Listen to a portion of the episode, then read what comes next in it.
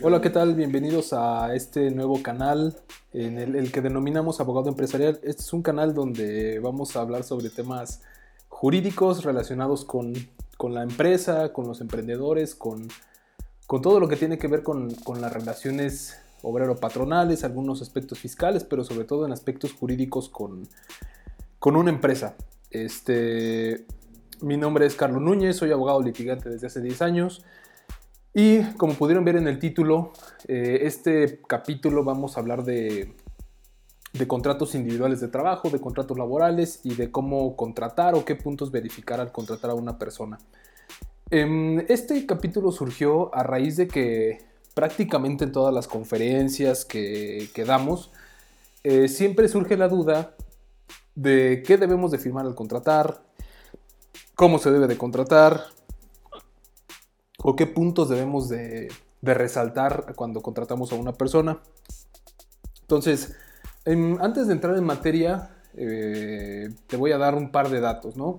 Lo primero pues, es que estamos en una era nueva, en una era nueva digital, empresarial, comercial, este, en una nueva era de salud. Entonces, en esta nueva era, pues es evidente que los contratos y las relaciones con los empleados y entre empleados y patrones, pues evolucionan o cambian ya no es la misma dinámica laboral de hace 30 años a la de hoy, ¿no? Este, pero también debo decirte que la, que la tasa de... Que, los patrones a veces están en un plano de informalidad y no se quieren regularizar.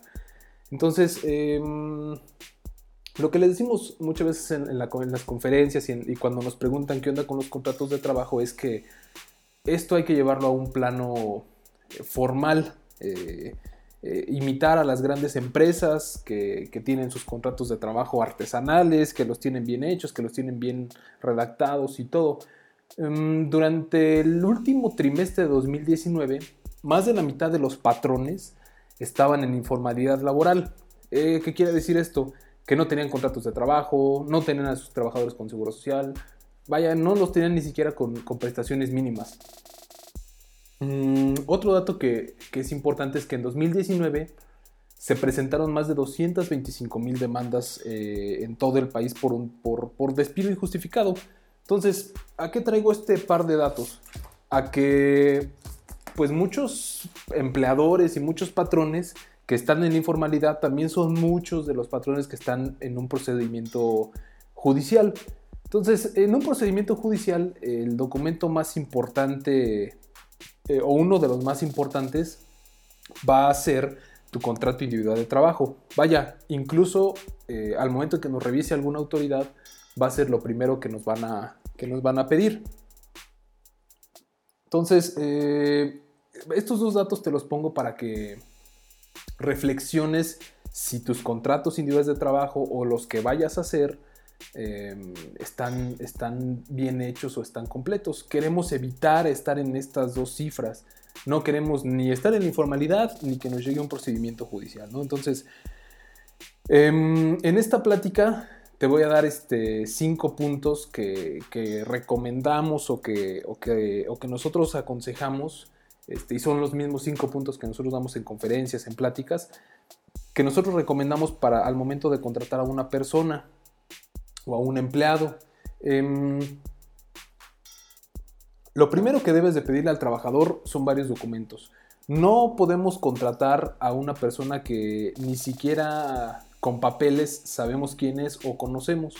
Hay que pedirle su acta de nacimiento, hay que pedirle su RFC, su identificación oficial, que donde podamos observar la firma, un comprobante de domicilio, su número de seguridad social, eh, su número de crédito Infonavit si es que lo tiene, cartas de recomendación, currículum, título profesional, cédula profesional, eh, una carta de antecedentes penales o no penales, como quieran verlo, un certificado médico y desde luego que una cuenta bancaria. A ver, estos documentos, para no, no, no, no quitarte tanto tiempo, te voy a decir más o menos para qué te van a funcionar. Desde luego el acta de nacimiento vamos a ver cómo se llama, de dónde viene, qué edad tiene, eh, cuál es su lugar de origen, vamos a poder de ahí obtener su CURP, este, y esos datos. ¿no? Su RFC, acuérdate que tú como patrón retienes y enteras el impuesto sobre la renta del trabajador. Entonces es importante tener el RFC para poder hacer esas aportaciones de manera correcta. Este dato le va a servir a tu contador. Hay que pedirle su identificación. Necesitamos una identificación con firma. Eh, más adelante te voy a decir qué onda con, con, el tema de las firmas, pero es importante que se la pidas. El comprobante de domicilio. Un comprobante de domicilio se lo vamos a pedir porque eh, los trabajadores eh, también sufren y, de repente desaparecen, abandonan el trabajo, eh, sufren un acto de delincuencia y no sabemos en dónde encontrarlos. Entonces es bueno que tengamos su, comprobante de domicilio y esto estarlo actualizando mínimo cada seis meses. pedirle un comprobante de domicilio nuevo cada seis meses.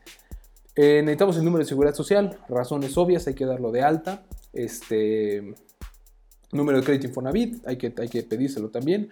Las cartas de recomendación hay que pedirlas eh, en hoja membretada, hay que pedirles este, los números y teléfonos de sus antiguos patrones.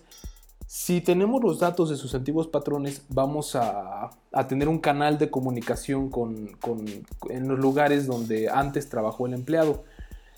Eso nos puede arrojar algunos datos que, son de importancia. El trabajador demandó, se fue de su antiguo trabajo, porque se fue, se fue por salario, robó, no robó, era un buen empleado, llegaba temprano, básicamente todo, ¿no?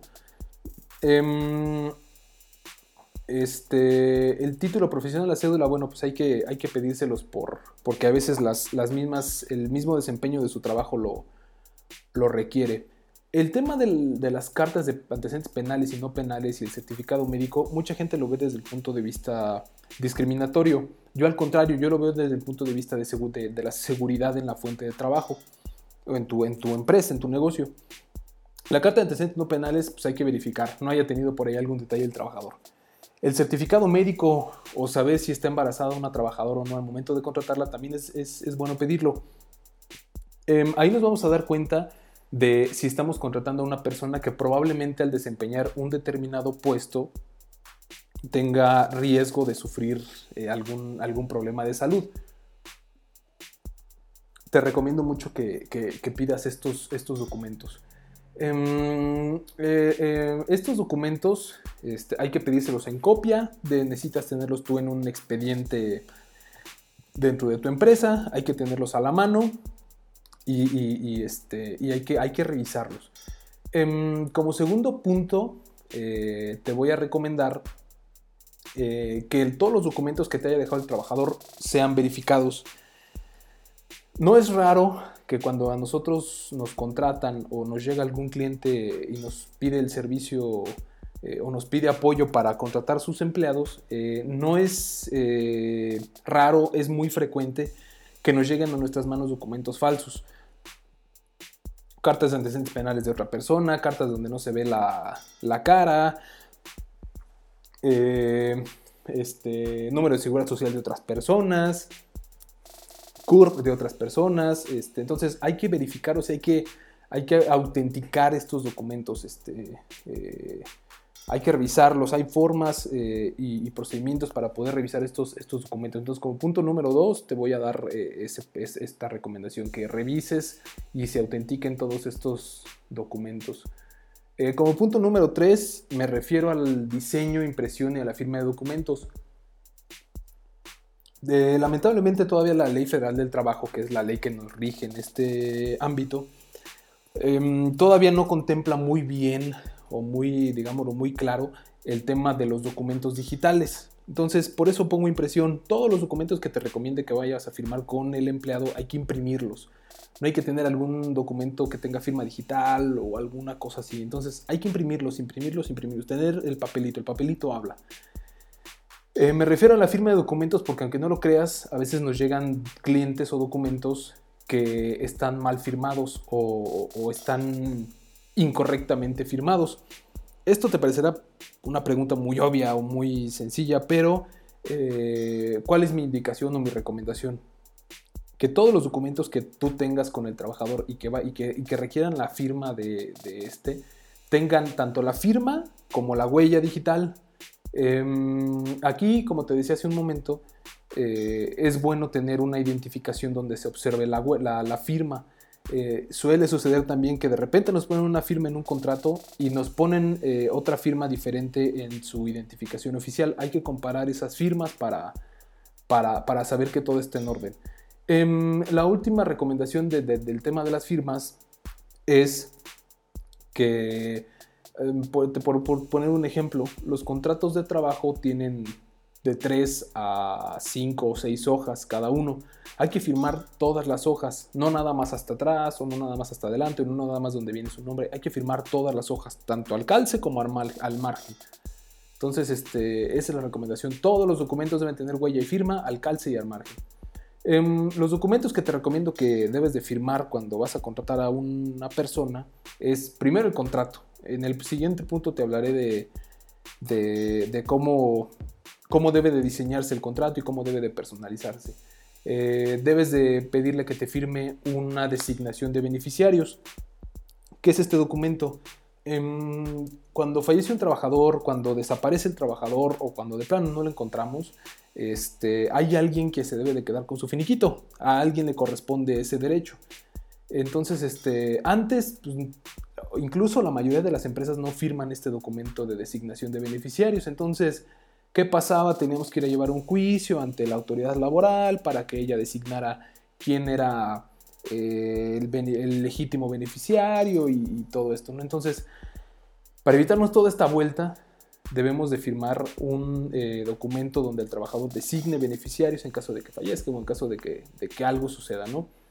Em, hay que firmar un aviso de privacidad para que de tu negocio, de tu empresa no se filtre información. Este documento nos respalda legalmente para, para, que la información no se filtre, ¿no? Que, que, sea información de nosotros y que, no, y que no, no, se filtre y no llegue a terceros. Em, también debe de firmar un escrito en el que nos va a manifestar si tiene crédito Infonavit o si tiene pensión alimenticia. Este, no queremos sorpresitas después de, de, contratar al trabajador. Entonces, mejor hay que respaldarnos con un documento, eh, con estos dos documentos para, para saber este, si tiene crédito Infonavit o pensión alimenticia. Te recuerdo, y quiero ser muy insistente en el tema, los documentos deben de llevar eh, firma y huella en, tanto al margen como al calce. Entonces, eh, hay que firmarlos y, tenerlos en tu, en tu expediente. El punto número cuatro, y que creo que es el más importante, es el diseño y personalización del contrato. Em, como lo refería al principio, el documento más importante entre la relación del empleado y el patrón es el contrato individual de trabajo. Em, en esta nueva era digital de e-commerce, de relaciones comerciales, de emprendimiento, de, formar líderes, de todas estas cosas que dicen los, los, youtubers más este, eh, influyentes en este tema, eh, vaya, provoca que las relaciones de trabajo evolucionen, que los contratos de trabajo ya no sean los mismos que hace 50 o 20 años. Em, déjame decirte una cosa, las grandes empresas o los grandes clientes prácticamente hacen sus contratos de una manera artesanal, los hacen de una manera, eh, por así decirlo, los hacen a mano, los hacen personalizados, los hacen este, pausados, los hacen muy, muy, muy este, singulares, muy particulares. Eh, hace años, pues eh, nosotros eh, obteníamos un, formato que incluso hasta vendían en algunas papelerías. Este, ese formato lo replicábamos y, y, listo, ¿no? Ahora no, ahora con tantos nuevos puestos, con tantas nuevas empresas, hay que formalizar, hay que diseñar y hay que, insisto, hay que hacer de una manera artesanal el contrato individual de trabajo un ejemplo muy claro que nosotros damos en pláticas es, bueno, no son las mismas cláusulas para tu personal de limpieza, eh, no son las mismas cláusulas para el personal que tienes eh, de, publicidad en redes sociales y no son las mismas cláusulas para tu gerente. Entonces, esa parte es bien importante eh, tenerla en cuenta, diseñar y perfeccionar esas cláusulas. Em, dentro de las cláusulas hay un par eh, o, dos puntos que te debo de, resaltar. Eh, primero, ¿por cuánto tiempo vamos a contratar al empleado? ¿Por tiempo indefinido, por tiempo determinado, por un periodo a prueba, por un periodo de capacitación? Eh, déjame explicarte una cosa. La regla general para contratar a un empleado es que lo contrates por tiempo indefinido y solo de manera excepcional o como una excepción, y desde luego si existe una causa justificada, vamos a contratarlo por tiempo determinado a, determinado, a prueba o por un periodo de capacitación. Incluso podemos contratarlos hasta por horas. ¿De qué va a depender esto? Depende de la naturaleza de las funciones que desempeñe el empleado. Es decir, si tú contratas a un, eh, a un, este, a un maestro albañil para que te haga una casa eh, o, que te haga algún arreglito, pues evidentemente es, un, es, una relación de trabajo eh, digámoslo, por tiempo determinado, ¿no? Si vas a contratar a, personal del campo, pues también podemos contratarlo por temporadas. Pero, por ejemplo, si vamos a contratar a un personal, personal de limpieza, como decía, pues podríamos hablar de que sería por tiempo indeterminado. Entonces, eh, debemos de decidir en base a esto qué cláusulas colocar en el contrato. Antes los contratos, pues todos tenían cláusulas de aguinaldo, de vacaciones, de prima vacacional, de que iba a laborar 8 horas nada más, de que debería llegar temprano, de que no debería de tener ciertas conductas. Y está bien, son cláusulas que nosotros llamamos que son de cajón, pero pues también son cláusulas que ya vienen desde hace muchos años. Ahora, con todo esto nuevo y todo este asunto del e-commerce y emprendimiento y todo esto, debemos de colocar y aprovechar el contrato de trabajo para poner cláusulas que nos hagan más seguro eh, la relación jurídica y que beneficien a la empresa. Eh, vaya, nada nos prohíbe colocar cláusulas de metas, de ventas, de sueldo bajo comisión. Este, hay que ayudarnos de esas cláusulas para, por un lado, mejorar el contrato y que sea seguro. ¿no? Em, hay que olvidarnos ya de los, de los formatos que encontramos en internet prellenados. Este, eh, hay que olvidarnos de, esos, de ese tipo de, documentos. Acuérdate que cada semana, cada mes, este, las relaciones laborales van evolucionando. Entonces, entre más actualizados y más personalizados tengamos nuestros contratos, eh, vamos a tener más seguridad en, esta relación jurídica. Em, también debo decirte que, que muchos clientes en conferencias, en asesorías, o ya cuando de plano tienen un juicio encima, eh, nos llegan y, nos dicen, ¿sabes qué, Carlos? Eh, llegamos y eh, celebramos un contrato de manera mensual, bimestral con el trabajador, ¿no? Celebramos 12 contratos de manera mensual, celebramos este, uno semanal, con la intención de, según ellos, reducir su pasivo laboral. Em, si tenemos nuestro contrato bien hecho y todo en orden y lo personalizamos y todo bien, no vamos a tener este necesidad de hacer este tipo de simulaciones que a veces perjudican más de lo que, de lo que benefician. De esto pues hablaremos en otro, en otro podcast. Eh, por último, em, son eh, recomendaciones de recabar algunos datos y hay que darlo de alta, ¿no? Eh, el primer, lo primero que debe ser, antes de que, de que tome el primer martillo, por poner un ejemplo, es darlo de alta en el Seguro Social. Acuérdate que el, Seguro Social nos releva de las obligaciones en seguridad social. ¿Qué quiero decir con esto? Que si el trabajador se accidenta y no tiene seguro social, yo patrón voy a tener que indemnizarlo yo voy a tener que hacerme responsable. Y por otro lado, si tiene seguro social, eh, yo patrón pues nada más lo mando al seguro, me va a traer su incapacidad y el seguro social se va a hacer cargo.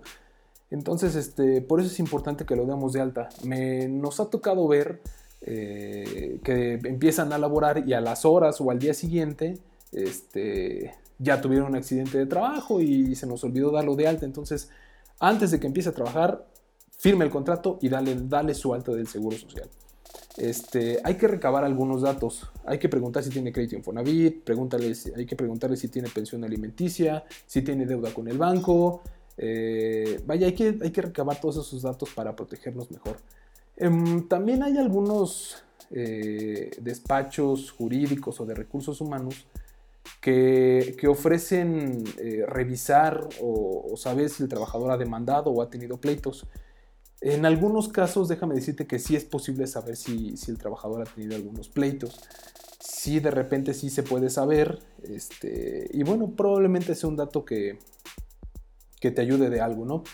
Em, también, pues nada más este, hay que recordar que eh, trabajadores menores este, de 15 años también tienen un tratamiento especial, los, trabajadores extranjeros también tienen un tratamiento especial. Este, entonces, de esto hablaremos en otro, en otro podcast, en particular de los trabajadores menores de edad y de los, de los trabajadores extranjeros. y bueno, pues nada más hay que recordar que las grandes empresas, las empresas internacionales tienen a sus empleados con formalidad, con contrato de trabajo, con seguro social, este, y desde luego que realizan los contratos, eh, como te decía hace un ratito, de manera prácticamente artesanal. Em, entonces, lo que te recomiendo es principalmente que firmes tu contrato de trabajo y que lo hagas bajo un clausulado, eh, desde luego diseñado, perfeccionado eh, y detallado. Entonces, em, son cinco recomendaciones que te, que te damos. Agradecemos mucho tu tiempo por escuchar este podcast. En la descripción voy a dejar un correo electrónico por si tienes dudas, comentarios eh, o alguna sugerencia o algún tema del que quieras que hablemos.